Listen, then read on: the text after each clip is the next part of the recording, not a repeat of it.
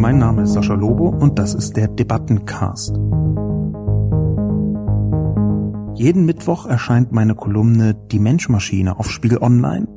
Die Redaktion sucht mir dann eine Handvoll Kommentare, vor allem aus dem Spiegel Online Forum raus, und hier im Debattencast reagiere ich darauf.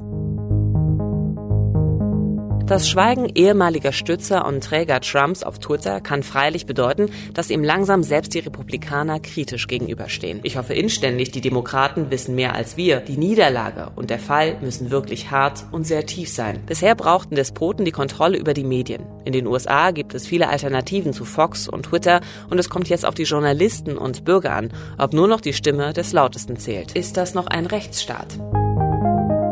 Guten Tag und herzlich willkommen zu einer weiteren Ausgabe des Debatten- und Reflexionscastes heute zum Thema Trumps Politik auf Twitter, Schweigen im Rückkanal der Wutpöbler. Zunächst wie immer die Zusammenfassung. Trumps Politik auf Twitter, Schweigen im Rückkanal der Wutpöbler. Der digitale Rückkanal ist die wichtigste Erfindung des 21. Jahrhunderts. Am 24. September 2019 wird bekannt, dass die Kongressmitglieder der Demokraten eine offizielle Untersuchung zur Vorbereitung eines Amtsenthebungsverfahrens gegen Donald Trump einleiten werden. Nancy Pelosi, die Mehrheitsführerin im Kongress, tritt vor die Kameras. Die Fernsehsender twittern ihre sechs Minuten lange Rede. Auch sie selbst. Auf Twitter wird die Kongressführerin der Demokraten dafür verspottet und angegriffen. Die Verteidigungsstrategie der Trumpisten? Der eigentliche Skandal liegt bei den Demokraten und ihrer Anmaßung, den Präsidenten zu attackieren. In vielen Reaktionstweets wird ihre weitere Deutung klar. Trump kann nur gewinnen, egal wie es ausgeht. Trump selbst reagiert mit einer Reihe eigener Tweets. Er bemüht wieder einmal die Phrase Witch Hunt, die Hexenjagd. Pelosis Äußerungen bezeichnet er als Presidential Harassment, Belästigung des Präsidenten, ein bekanntes Muster. Während Pelosi von Trump-Fans attackiert wird, steht Trumps jüngstes Versalien-Massaker Presidential Harassment in Großbuchstaben Zehntausenden wütenden Gegnern gegenüber. Eine der meistgelikten Antworten lautet Scared Shitless, ebenfalls in Großbuchstaben, was Trump eine Scheißangst unterstellt. Weil auch die Verteidiger des Präsidenten unter seinem Tweet zur Präsidentenbelästigung aufschlagen, lässt sich erkennen, wie solche Angriffe bei denjenigen verpuffen, die vielleicht nicht glühende Trump-Fans sein mögen, aber trotzdem zu ihm halten. Wenn man Politik ohnehin komplett für ein korruptes, lächerliches Schauspiel hält, kann man auch gleich die Figuren wählen, die am unterhaltsamsten sind. Die Zerstörung des Systems von innen als Spektakel. Und so sind beim crossmedialen Schlagabtausch zwischen Pelosi, Trump und ihren jeweiligen Anhängern auf Twitter die wichtigsten Tweets zum Impeachment diejenigen, die nicht geschrieben werden. Im Kongress haben die Demokraten die Mehrheit. Sie werden eine Amtsenthebung wohl auf den Weg bringen können. Dann aber muss der US-Senat per Zweidrittelmehrheit entscheiden. Das wären 67 von 100 Senatoren. Allerdings gehören 53 Senatoren zu Trumps Republikanern, weshalb absolut entscheidend ist, was dort gedacht, gesagt und getan wird. Es ist und bleibt unwahrscheinlich, dass eine Amtsenthebung durchkommt. Schaut man sich an, was in den entscheidenden Stunden von republikanischen Senatoren getwittert wird. Die meisten aber schweigen. 2019 könnten diese Nicht-Tweets Geschichte schreiben. Ich habe ja schon in der letzten Woche gesagt, dass meine Kolumne nicht überragend gut war. Die ist jetzt auch nicht total übermäßig brillant. Ich habe ein paar Sachen reingepackt, die ich schon länger mal beschreiben wollte. Zum Beispiel das rund um Presidential Harassment, was eins, einer der Lieblingsbegriffe ist seit letztem Herbst von Donald Trump. Aber insgesamt fehlt mir selbst bei der Kolumne, glaube ich, das kann ich vorab sagen, so ein bisschen der Nährwert.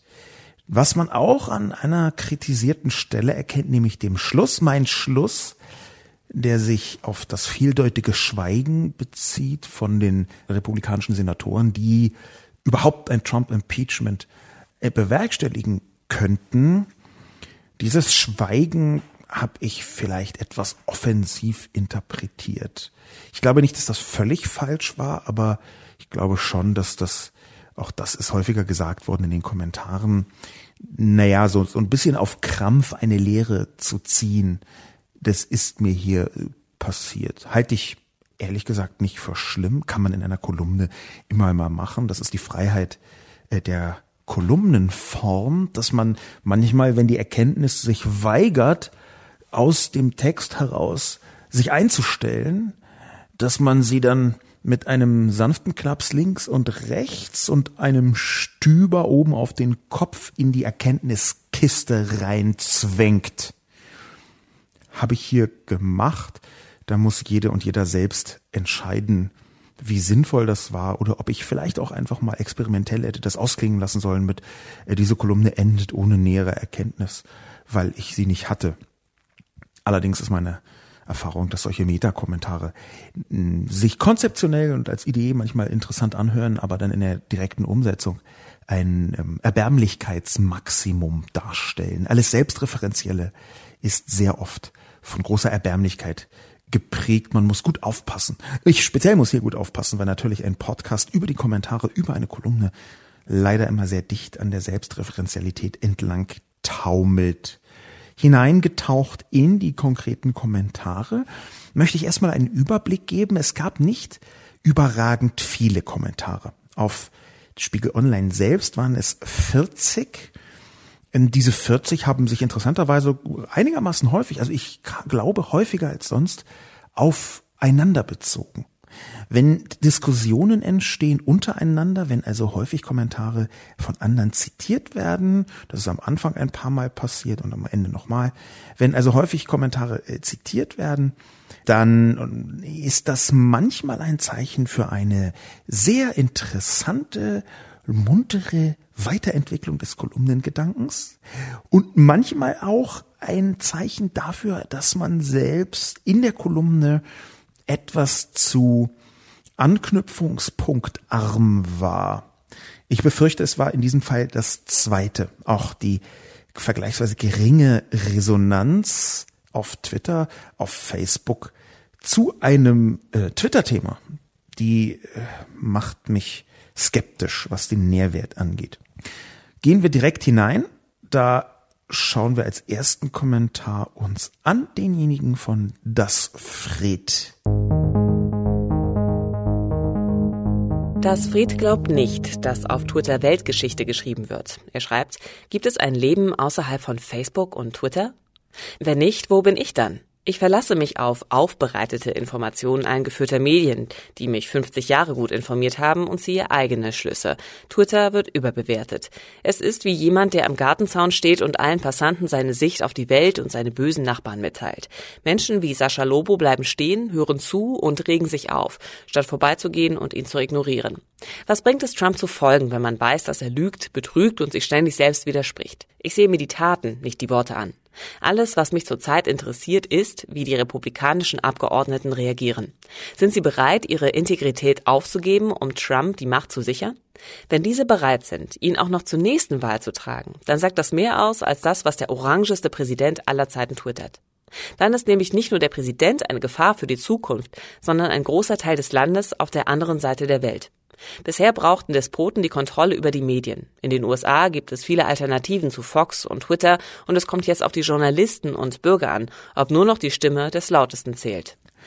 Das Fred vertritt eine Position, die ich häufiger beobachte in den sozialen Medien, absurderweise, lustigerweise, ich zähle ja auch Kommentare in großen Massenmedien zu den sozialen Medien dazu. Und diese Position, der ich häufig begegne, lautet etwas vereinfacht, soziale Medien sind doch völlig irrelevant für die echte Welt.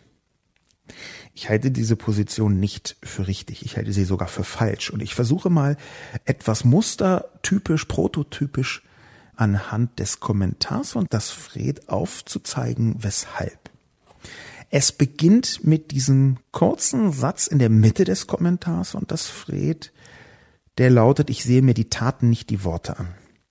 In der Politik ist seit ungefähr immer, aber speziell seit wir in einer Mediendemokratie weltweit uns gezwungen sind wiederzufinden, Worte auch Taten. Beziehungsweise präziser, Worte können ganz leicht Taten sein.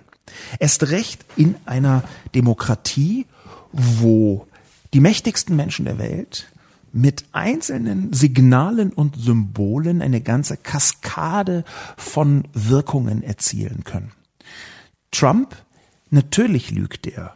Natürlich lügt er einfach in einer Weise, wie aus meiner Sicht kaum ein Politiker äh, zuvor an der Spitze der Vereinigten Staaten gelogen hat. Nicht, ich meine das jetzt nicht auf die Quantität bezogen, ähm, auch das äh, könnte man argumentieren, dass es so ist, sondern vor allem auf die Lügenqualität bezogen. Bis in welche Tiefe er einfach einen wahren Hurricane an Bullshit von sich gibt, ist erstaunlich. Aber diese Worte, die er von sich gibt, die haben Wirkungen. Und die haben Wirkungen in einer Größenordnung, die die meisten Menschen, die sich nicht mit Twitter beschäftigen, nicht wirklich realisieren. Vorsichtig gesagt. Es beginnt damit, dass wir einen Artikel haben, den ich zitieren möchte, vom 18. April 2018 aus dem renommierten New York Magazine. Das New York Magazine hat eine Rubrik namens Intelligencer. Und dieser Intelligencer schrieb am 18. April 2018 einen Artikel, der folgendermaßen überschrieben ist. Officials confirm that Trump bombed Syria to validate his tweets. Übersetzt, Offizielle bestätigen, dass Trump Syrien bombardieren ließ, um seinen Tweets äh, Taten folgen zu lassen, um seine Tweets zu validieren. Das ist tatsächlich auch nicht nur die Überschrift, sondern die Erkenntnis dieses Artikels. Er hatte zuvor äh, getwittert, der Trump, hatte zuvor getwittert, dass er natürlich plant, Syrien äh, entsprechend äh, zu behandeln. Er hat, äh, Zitat, am 11. April geschrieben, You shouldn't be partners with a gas-killing animals who kills his people and enjoys it. Russia vows to shoot down any and all missiles fired at Syria. Get ready, Russia, because they will be coming nice and new and smart. Er kündigt auf Twitter also an, dass er die russische Raketenabwehr testen wird und tut das ein paar Tage später tatsächlich. Ich weiß gar nicht, ob ich Syria jetzt richtig ausspreche, ist ja, äh, aber auch gar nicht der Punkt. Der Punkt ist, hier haben die Worte von Donald Trump tatsächlich Bombenfolgen gehabt. Echte, richtige Bombenfolge. Und waren die Worte auf Twitter selbst. Das bedeutet wiederum, ich halte es nicht mehr für legitim, so zu tun, als seien Worte nicht auch Taten oder würde aus den Worten, speziell von Donald Trump, noch spezieller auf Twitter, nicht auch direkt Taten folgen. Und es muss ja nicht immer eine Bombe sein, die dahinter äh, sich versteckt. Es gibt einen Unternehmensansatz, und dieser Unternehmensansatz im Investmentbereich, der sogenannte Trump-Index, der übersetzt die Worte von Trump auf Twitter in eine messbare Börsenwirkung. Das ist eine Meldung aus dem September 2019, Anfang September 2019. Die ging im Spätsommer schon mal rum. Im September ist sie nochmal äh, aufbereitet worden. Die Bank JP Morgan hat einen Trump-Index aufgesetzt, der untersucht, welche Wirkung das Twitter-Verhalten des US-Präsidenten auf die Börsen hat. Auf die amerikanische Börse natürlich zuallererst. Das heißt, hier findet messbar eine Risikobewertung der Worte von Trump auf Twitter statt, weil diese Worte von wegen ich mache jetzt auch Zölle auf Schokolade aus äh, Afrika, aus Mittelamerika, auf Produkte aus China, aus Autos von sonst woher, dass genau diese ähm, Worte auf Twitter Taten sind. Es sind Taten. Ich glaube nicht, dass man das trennen kann. Twitter ist für Donald Trump ein Machtinstrument. Übrigens nicht nur nach außen in der Weltpolitik, sondern auch nach innen. Wir haben häufig die Situation gehabt, dass er missliebige Parteikollegen der Republikaner attackiert hat, die auch nur den Hauch einer Nichtloyalität irgendwie haben aufscheinen lassen. Die hat er auf Twitter attackiert und darauf ging ein empörter Shitstorm über den betreffenden Menschen nieder. Die Trump-Fans sind wahnsinnig aggressive, sehr bittere, beleidigende Menschen. Wir hatten ja sogar schon Leute, die ähm, Trump-Fans waren und Attentate geplant haben auf die Politik, wo es nur Glück war, dass sie überhaupt entdeckt worden sind, bevor sie diese Attentate durchführen konnten. Die Worte von Trump, möchte ich damit sagen, sind Taten. Und sie sind der Ursprung von Taten. Politik ist in der Demokratie zumindest nicht zu trennen zwischen Worten und Taten. Beziehungsweise man kann manchmal nicht dazwischen trennen. Worte haben eine Wirkung. Und ich glaube, wenn irgendwas, der weltweite Rechtsruck, die Verschiebung so vieler Debatten nach rechts als positives Zeichen mitgebracht hat, dann ist es, dass Debatten wirksam sind auf Gesellschaften. Wer wollte denn bestreiten, dass die Debatte, die nach rechts gerückte Debatte seit 2015, seit der großen Zahl von Flüchtlingen, die äh, nach Deutschland gekommen sind, wer wollte denn bestreiten, dass die Debatten tatsächlich auch eine politische Wirkung hatten, die angefangen mit Pegida sich durch die halbe Parteienlandschaft gezogen haben?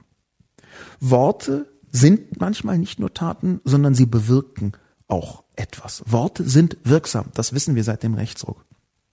Und in Zeiten von Trump sind Worte auf Twitter eben umso wirksamer.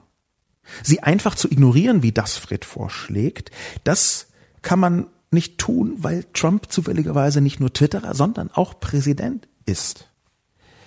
Ich glaube also, natürlich kann man auf Twitter ablesen, was genau in der Weltgeschichte relevant sein kann. Nicht zwingend, nicht immer, nicht überall. Ich möchte das jetzt nicht als das einzige Instrument betrachten. Ich möchte es aber als ein Instrument betrachten. Ich habe ja ganz am Anfang der Kolumne geschrieben, das Echo der Weltgeschichte subjektiv verdreht, früher dichter und interessanter. Man erkennt dort einfach, wie diese politischen Akteure selbst stehen wo sie selbst stehen, wie sie argumentieren, wie sie bereit sind, sich einer Öffentlichkeit auszusetzen. Ich glaube, dass auf Twitter vielleicht nicht zwingend Weltgeschichte geschrieben wird, dass aber, wenn Weltgeschichte geschrieben wird, häufig auf Twitter ein Echo entsteht. Das ist meine Perspektive darauf. Und wenn die stimmen sollte, wovon ich erstmal ausgehe und was ich jetzt versucht habe mit meiner elaborierten Trump-Argumentation mal auszuführen, wenn das also stimmen sollte, dann glaube ich, kann man die Tweets auf Twitter, die einzelnen Wortbeiträge durchaus so ein bisschen reverse engineeren. Was steht dahinter? Ob das jetzt stimmt oder nicht, ist eine Frage. Aber man kann damit aus meiner Sicht ähnlich analysierend umgehen wie mit den Tagesschau Soundbits im 20. Jahrhundert. Wenn wir uns in den 90ern anschauen, wie wurde da Politik gemacht? Wie wurde da in dieser deutschen Mediendemokratie in dem, sagen wir mal 1993 wieder, wie wurde da Politik gemacht? Natürlich auch mit Hilfe von 30 Sekunden Zitaten von Politikerinnen und Politikern auf der Tagesschau, in der Tagesschau. Sorry, ist ja Fernsehen, ist ja gar nicht Internet. Also in der Tagesschau wurde dann 30 Sekunden irgendwas zitiert von irgendjemandem aus der Politik. Und natürlich konnte man das auch analysieren. Und jetzt kann man halt Tweets analysieren. Ich glaube, das ist tatsächlich eine Variante. Das komplett zu ignorieren würde aus meiner Sicht heißen, dass man einen der wichtigsten Kanäle der öffentlichen Debatte einfach ignoriert. Denn es ist so, dass soziale Medien insgesamt und speziell Twitter und Facebook ein Debattenkanal geworden sind, ein anlassbezogener Debattenkanal, wo ähm, verhandelt wird, wie Politik geschieht. Da kann man sich jetzt drüber beschweren, dass es so ist, habe ich auch schon oft getan. Man kann es gut oder schlecht finden, aber faktisch ist es erstmal so. Und das wiederum bedeutet, ich glaube nicht, dass man das ignorieren kann. Es ist sogar noch nicht mal ausgeschlossen, dass Trump via Twitter einen Krieg mit auslöst. Um Gottes Willen. Ich hoffe nicht, dass es jemals passiert, aber würde man das wirklich ausschließen wollen? Ich denke nicht, wie er andere schon beleidigt hat, bloßgestellt hat und wie fragil die Egos von gerade mächtigen Männern sind weltweit, die Beleidigungen dann interpretieren als eine Art Kriegserklärung, das glaube ich, ist jedem klar, der zehn Minuten darüber nachdenkt. Insofern ist diese Impulsivität, die da Trump an den Tag bringt, der hat ja schon Staatsgeheimnis auf Twitter verraten. Diese Impulsivität, die kann ganz schnell umschlagen in eine Wirkung. Antelatis fragt, ist das noch ein Rechtsstaat? Da macht der Boss, was er will und keiner kann ihn stoppen, weil das nur möglich ist, wenn mehr als 50 Prozent seiner Kollegen und Kolleginnen dem zustimmen.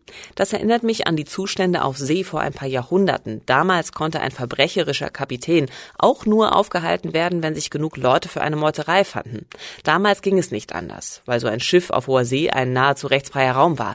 Dass das aber heutzutage mitten in Amerika immer noch so gehandhabt wird, ist skandalös. Die Metaphorik, der kann ich nicht ganz folgen ein Schiff und eine Demokratie zu vergleichen, weiß ich nicht, ist vielleicht ästhetisch wertvoll, aber Antelates stellt die exakt richtige Frage. Die Frage, die ins Herz zielt vom gegenwärtigen Geschehen in den Vereinigten Staaten. Ist das noch ein Rechtsstaat?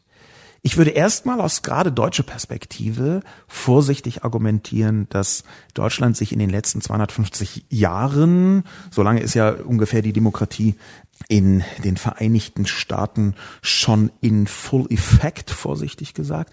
Aber gerade aus deutscher Perspektive ist in den letzten 250 Jahren jetzt nicht ausschließlich demokratisches Gold produziert worden.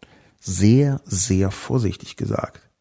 Will sagen, wenn die Vereinigten Staaten es geschafft haben, seit 1778, sagen wir mal, willkürlich, willkürliches zuschreibendes Datum, ähm, eine Demokratie aufrecht zu erhalten, weiterzuentwickeln, erfolgreich zu machen, ohne Zweifel erfolgreich zu machen, dann ist das erst erstmal etwas aus meiner Sicht, was man anerkennen muss und wo man jetzt mit der noch relativ jungen Demokratie entstanden aus einem Haufen von Asche von Menschen, die in Deutschland aufgebaut worden ist nach dem deutsch verursachten Zweiten Weltkrieg und der Monstrosität, die der Holocaust darstellte. Wenn man also aus der Perspektive das kritisiert, dann muss man zumindest im Hinterkopf behalten, dass die Stabilität der amerikanischen Demokratie etwas größer war über die Jahrzehnte und Jahrhunderte als der, die deutschen Versuche.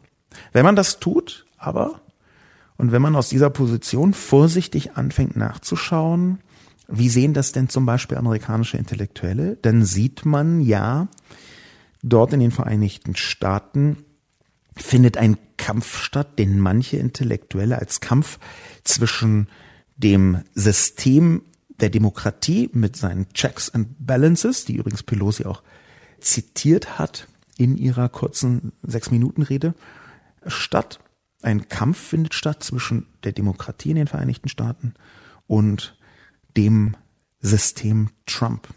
Das System Trump ist tatsächlich ein Führersystem. Ein Führersystem, was jetzt ausdrücklich kein Vergleich mit deutschen Führern und den entsprechenden Figuren sein soll, sondern ein System, was zugeschnitten ist auf eine einzelne Person, die Loyalität über alles stellt und eben auch über den Rechtsstaat.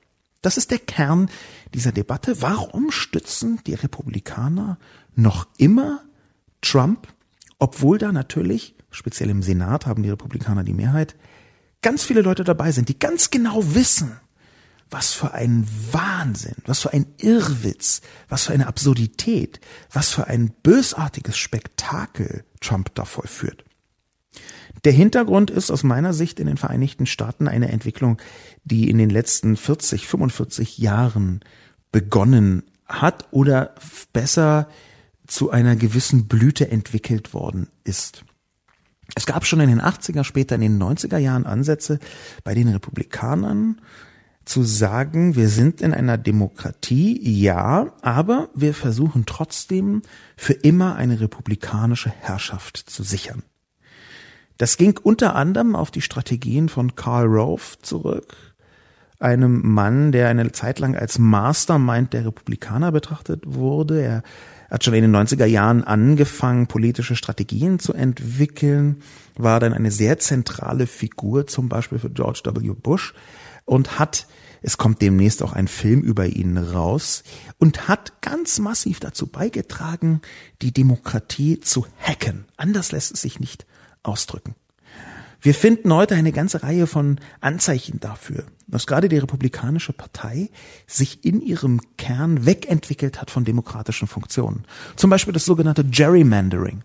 Gerrymandering bedeutet, dass man Wahlbezirke so zuschneidet, dass die gewünschten Ergebnisse verstärkt werden. Das heißt, mehr Republikaner gewählt werden. Wie funktioniert das ganz konkret? Mit dem Zuschnitt eines Wahlbezirkes, zum Beispiel indem man einen Wahlbezirk komplett bizarr geformt als sichelförmig mit Ausbrüchen in alle möglichen Richtungen. Wenn man einen Wahlbezirk so aufstellt und dabei aber zum Beispiel alle Schwarzen einer Stadt, die tendenziell eher in bestimmten Gegenden wohnen, wir reden hier von Durchschnittswerten und tendenziell eher Demokraten wählen, dass wenn man das, so zuschneidet, dass man dann bestimmte Mehrheitsverhältnisse ändern kann. Wer sich dafür interessiert, äh, Gerrymandering googeln, Gerrymandering äh, mit Y in der Mitte äh, geschrieben. Das ist ein interessantes Phänomen, es ist ein antidemokratisches Phänomen. Es wird gerade von den liberalen Intellektuellen in den Vereinigten Staaten seit Jahrzehnten als dramatisches Problem beschrieben. Und es ist ein Problem, was die Republikanische Partei absichtlich hergestellt hat. Die Demokraten haben sich da fast manchmal überrumpeln lassen, auch äh, sagenhaft dämlich angestellt. Dieses Gerrymandering in den einzelnen Regionen wird flankiert von einer Reihe von weiteren Maßnahmen, um Menschen möglichst auszuschließen von der Wahl, und zwar auszuschließen, umso mehr auszuschließen, je eher sie demokratisch wählen. Und zwar auch anhand von äußerlichen Merkmalen, anhand von ähm, demografischen Merkmalen. Ja, man hat häufig versucht, zum Beispiel diejenigen von der Wahl auszuschließen, die tendenziell keine Ausweise, Ausweispapiere haben, spezielle Ausweispapiere, zum Beispiel für die Registrierung zur Wahl erfordert, das sind im Durchschnitt eher ärmere Menschen, das sind im Durchschnitt auch eher schwarze Menschen. Auf diese Art und Weise hat man mit allen Tricks dafür gekämpft, die republikanische Herrschaft trotz Wahl dauerhaft zu sichern. Es stehen konkrete Strategien dahinter.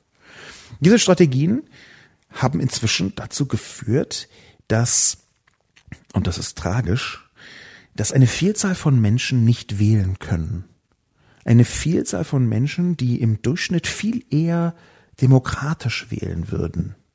So festigt man, obwohl man nicht mehr die Mehrheit hat, die Herrschaft einer Minderheit, weil sie scheinbar von allen, die wählen können, die Mehrheit darstellt.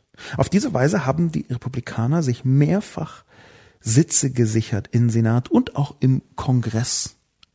Und gleichzeitig gab es eine Vielzahl von verschiedenen Strategien, genau diese rechtsstaatlichen Instrumente einer Demokratie aufzulösen, zu schwächen.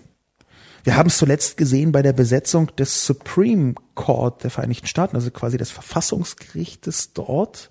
Auch ein Vorbild übrigens für das Bundesverfassungsgericht, eines der wesentlichen Instrumente von diesen Checks and Balances. Und dort haben die Republikaner, als in der Amtszeit von Obama ein Richter verstarb, einfach das Recht Obamas ausgesessen, einen neuen Richter zu ernennen. Richter werden auf Lebenszeit ernannt Trump hat inzwischen zwei Richter ernannt. Einer davon hätte eigentlich von Obama kommen müssen. Und er hat das auf eine wie üblich loyalitätsgetriebene und nicht rechtsstaatsgetriebene Art und Weise getan. Das sind alles Puzzlestücke in einer langsamen, aber massiven und sehr zielgerichteten Attacke auf rechtsstaatliche Prinzipien. Die Frage, ist das noch ein Rechtsstaat, würde ich zum gegenwärtigen Zeitpunkt definitiv mit Ja beantworten, weil natürlich die Vereinigten Staaten als sehr großes demokratisches Konstrukt, ich glaube, so stabil sind, dass sie auch Trump-Attacken eine Zeit lang aushalten. Aber wie lange? Das ist genau der Punkt.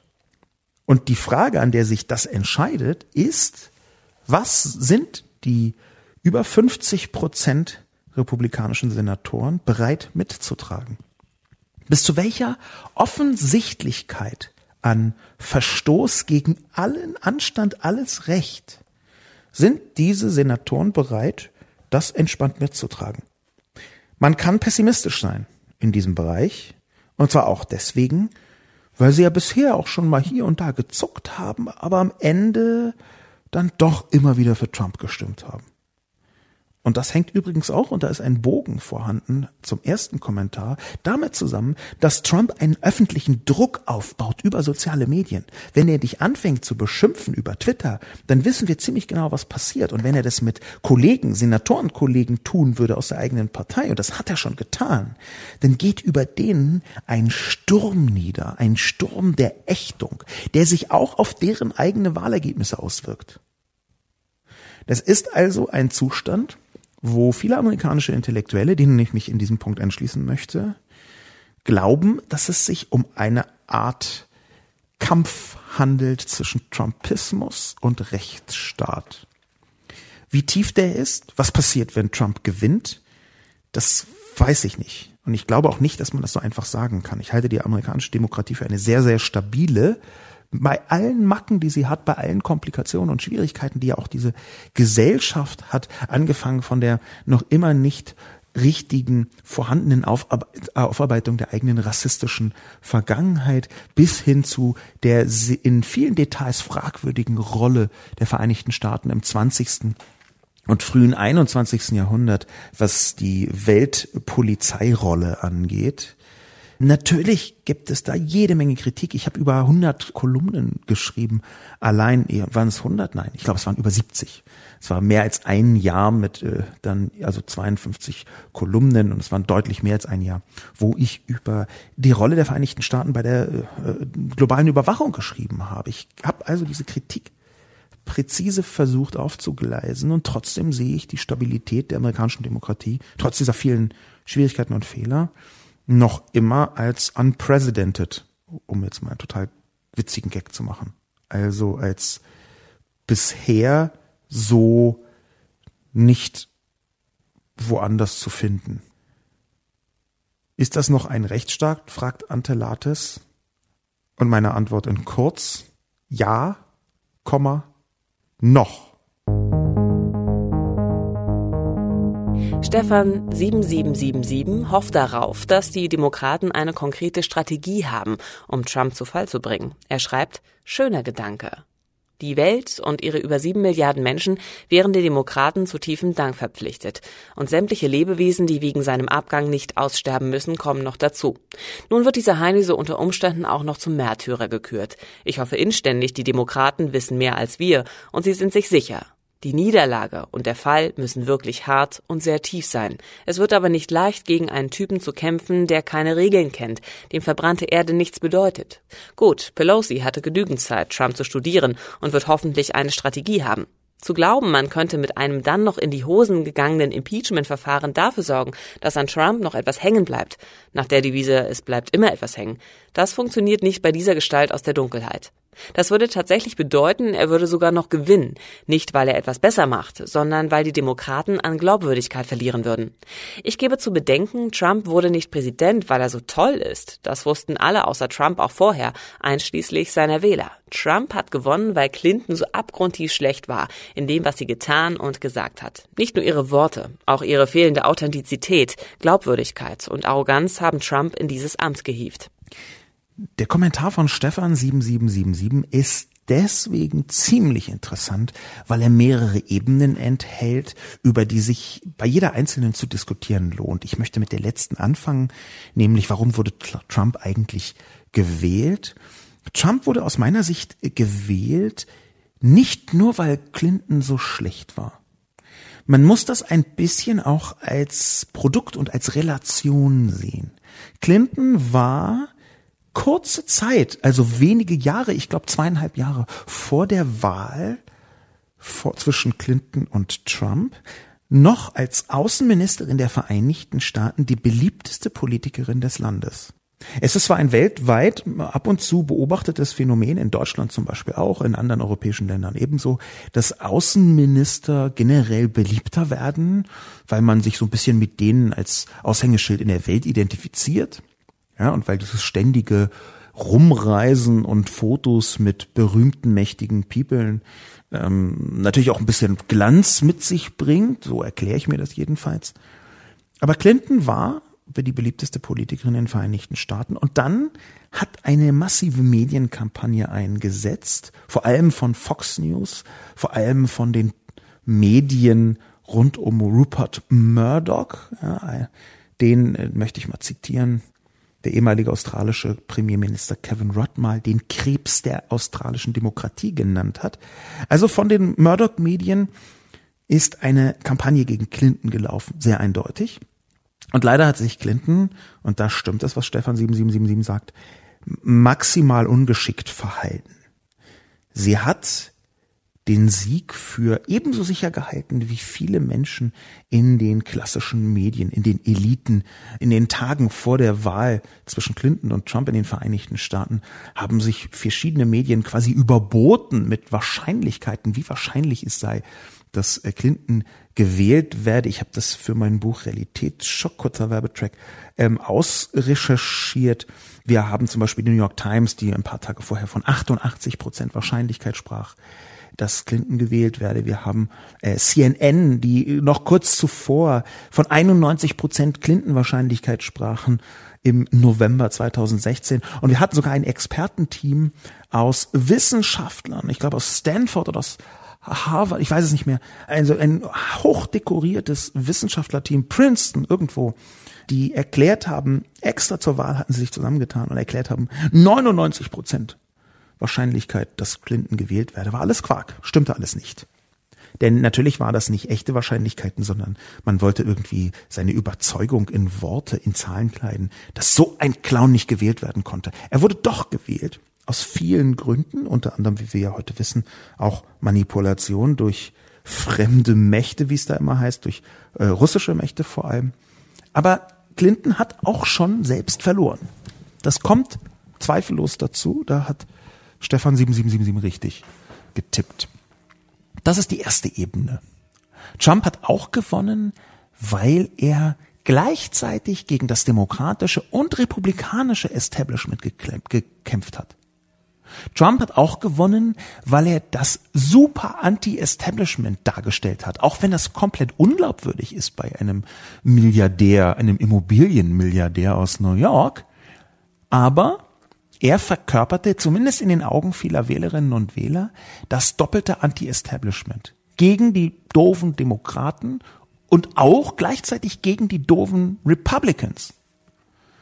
Also gegen den Swamp. Drain the Swamp haben die Leute gerufen und Trump hat es ihnen als Parole angeboten im Wahlkampf.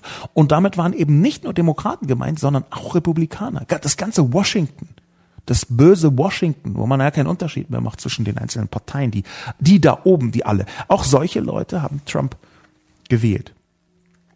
Die nächste Ebene, die Stefan 7777 hineinbringt, ist die Pelosi-Ebene.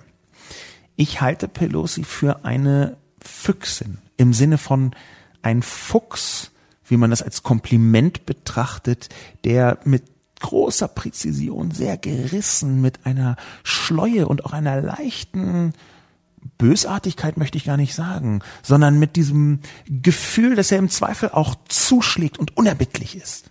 Also eine gerissene Unerbittlichkeit, eine Cleverness, eine Street Smartness.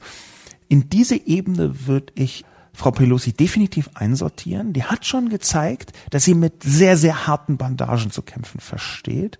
Sie hat es gezeigt in einem hyperpatriarchalen Umfeld, das Washington völlig ohne Zweifel ist, die Politik in den Vereinigten Staaten, wo Frauen auf eine Weise gering geschätzt werden, die ähnlich wahrscheinlich nur in der deutschen Politik zu finden ist, in der europäischen insgesamt. Ich meine, um Gottes Willen, die westlichen Industriestaaten sind fast alle miteinander immer noch absurde Patriarchate, bis in die Details hinein ist das eine Männerherrschaft, in der halt ab und zu auch mal Frauen dann Erfolg haben, wenn sie nach Männerregeln verstehen zu kämpfen. Das tun einige Frauen natürlich, aber Pelosi hat darin eine Meisterschaft entwickelt, die man anerkennen muss.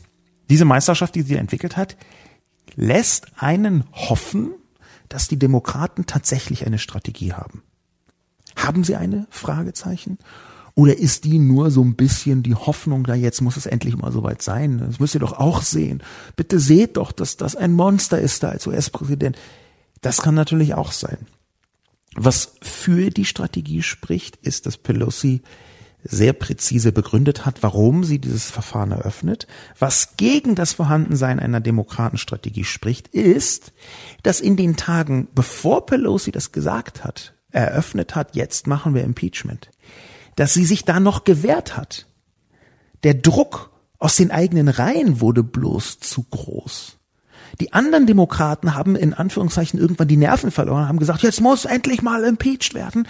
Und es kann einfach sein, dass Pelosi ganz genau weiß oder geahnt hat oder gespürt hat, dass es vielleicht gar keine Chance hat, aber ihren eigenen Parteikollegen einen Knochen hingeworfen hat, damit die endlich mal erleichtert sind, dass wenigstens Impeachment angestoßen wird.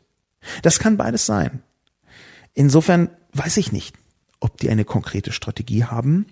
Leider ist meine Hoffnung nicht besonders groß.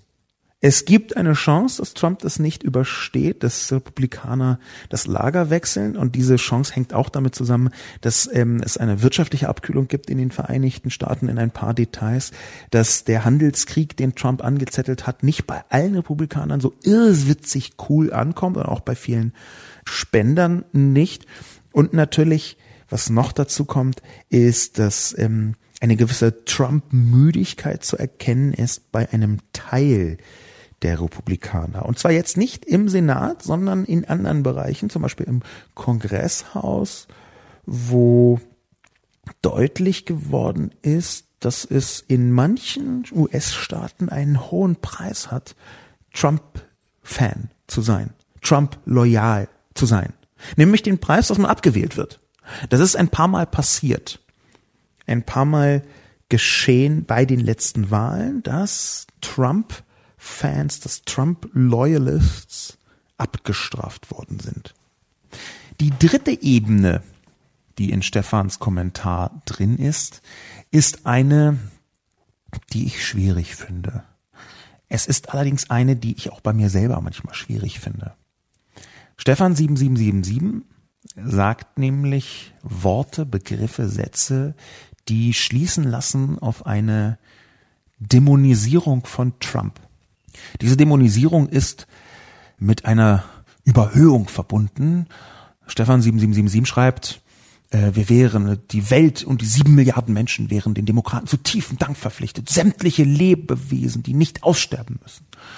Das ist eine Überhöhung und diese Überhöhung äh, steht der Dämonisierung gegenüber. Die Dämonisierung von Trump. Und nun bin ich wirklich überhaupt niemand, der versucht, Trump in einem auch nur ansatzweise positiven Licht dastehen zu lassen, sondern ich versuche ihn immer so zu nennen, wie man ihn nennen muss. Hilfsfaschist habe ich ihn schon genannt, Narzisst natürlich ohnehin, ein eitlen, machtversessenen äh, Antidemokraten äh, mit faschistoiden Zügen. All das äh, lasse ich total gelten und das habe ich auch selber schon gemacht. Was ich leider auch schon ein paar Mal gemacht habe, ist die Grenze zur Dämonisierung überschritten. Ich glaube, es ist nicht gut, es ist nicht richtig, wenn man eine Figur, eine Machtfigur wie Donald Trump dämonisiert. Ich glaube, das ist deswegen nicht richtig, weil in der Dämonisierung auch immer eine Irrationalität verborgen ist und diese Irrationalität einen Angriffspunkt für seine Gegner darstellt. Wenn man anfängt, über die Maßen emotional über diese Person zu reden, wenn man anfängt, sie als den bösen Dämon hinzustellen, der die Welt ins Verderben stürzt, obwohl es Anzeichen dafür gibt, dass er das könnte, und bisher hat er auch schon einiges getan, was in diese Richtung zeigt. Wenn man aber damit anfängt, dann begibt man sich in eine Debattenebene, wo es viel mehr um Gefühle geht als um rationale Verhaltensweisen. Und ich befürchte, dass die Ebene der Gefühle eine ist, in der die Trump-Fans, zumindest in den Vereinigten Staaten, noch immer eine höhere Flughoheit haben als die Gegner. Natürlich wird Trump leidenschaftlich gehasst.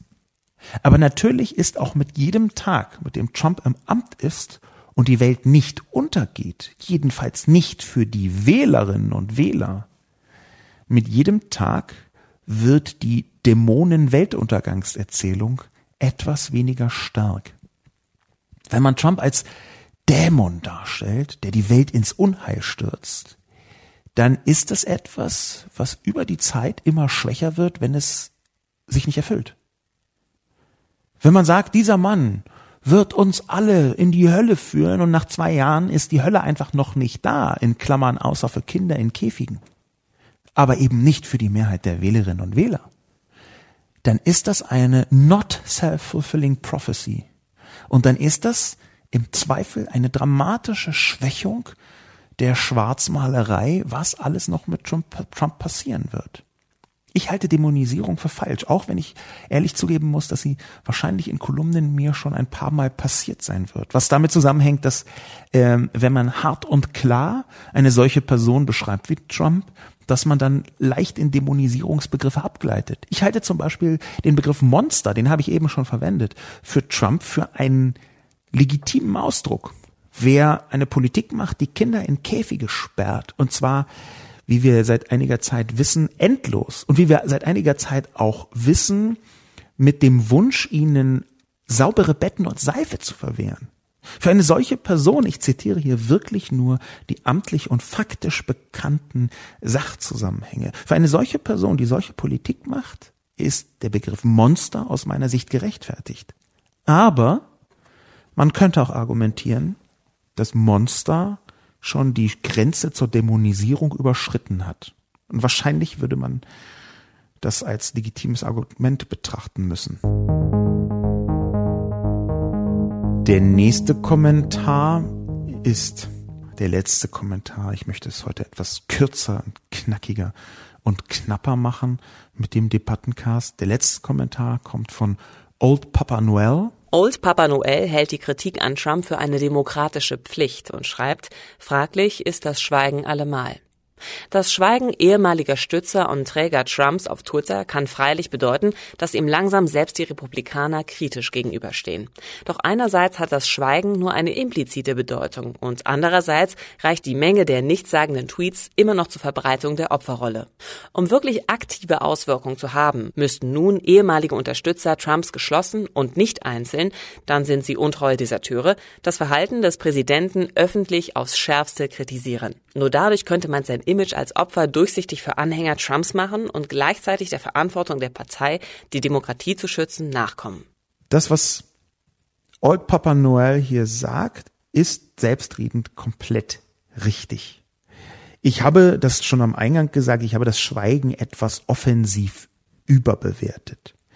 Aber die Überbewertung dieses Schweigens ist eine Dimension. Eine zweite Dimension, ich wollte mir einfach auch ein bisschen Hoffnung machen. Eine zweite Dimension ist die ebenfalls von Papa Noel zitierte Unterstützerschaft, die geschlossen dagegen geht. Und das wiederum ist etwas, was man genauer betrachten muss. Die Betrachtung davon, die möchte ich nicht allein unternehmen, sondern mit Hilfe eines Mannes namens Federico Finkelstein. Federico Finkelstein ist ein ähm, Historiker, ein Geschichtsprofessor aus Argentinien und der hat ein Buch geschrieben oder ist dabei ein Buch zu schreiben, was im April 2020 erscheinen soll.